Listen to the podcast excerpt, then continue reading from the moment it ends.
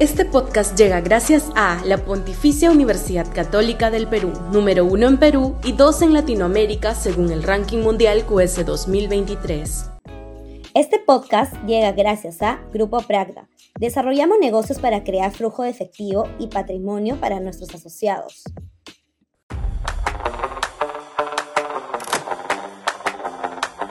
El no tan lejano Chile cuando en una visita fugaz pero nutritiva a Chile uno descubre que la informalidad en nuestro vecino sureño es del 27% y que eso les preocupa al sector empresarial y académico, no puede dejar de asombrarse que, de que después del estallido social del 2019 que cambió el país para mal en todo sentido, la fortaleza institucional chilena siga siendo envidiable.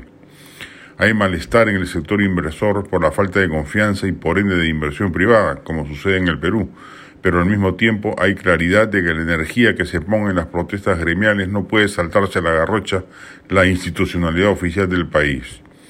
Un país gobernado por la improvisación supina de Gabriel Boric logra sobreponerse porque mantiene incólumes los pilares institucionales que le otorgaron décadas de progreso ininterrumpidos. El propio Boric ha tenido que pisar tierra de sentirse una suerte de Che Guevara reencarnado llamado a tareas políticas trascendentes, ha debido reconvenir en que necesita convencer al centro del país para poder gobernar. Por ello, dicho sea de paso, su reciente viaje a la asunción de mando de Javier Milei en Argentina, a sabiendas de que no hacerlo hubiera despertado las furias del sector mayoritario de la opinión pública chilena. No hay manera de pronosticar cuál va a ser el resultado del plebiscito constitucional de este domingo respecto del texto esta vez aprobado por la derecha chilena.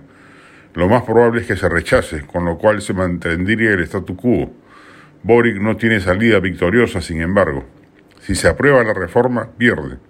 Y si no se aprueba, también pierde, porque mantendría vigencia la constitución de Pinochet, así considerada por la izquierda a pesar de que, se ha, de que ha merecido ya infinidad de cambios durante los diferentes gobiernos de la transición. Hoy los problemas chilenos son muy parecidos a los del Perú. Encabeza la lista la inseguridad ciudadana y la sensación compartida de que el gobierno no sabe qué hacer al respecto. La ola delincuencial que sacude al país del sur es inédita en su historia republicana y genera, como es previsible, un impacto social que, entre otras consecuencias, produce cierta inmovilización política ciudadana o un menoscabo de la valía de las protestas, sobre todo si son violentas. Mucho por ver y mucho por aprender de las experiencias chilenas.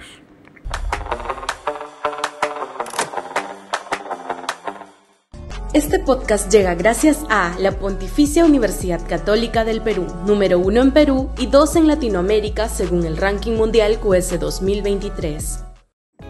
Este podcast llega gracias a Grupo Pragda. Desarrollamos negocios para crear flujo de efectivo y patrimonio para nuestros asociados.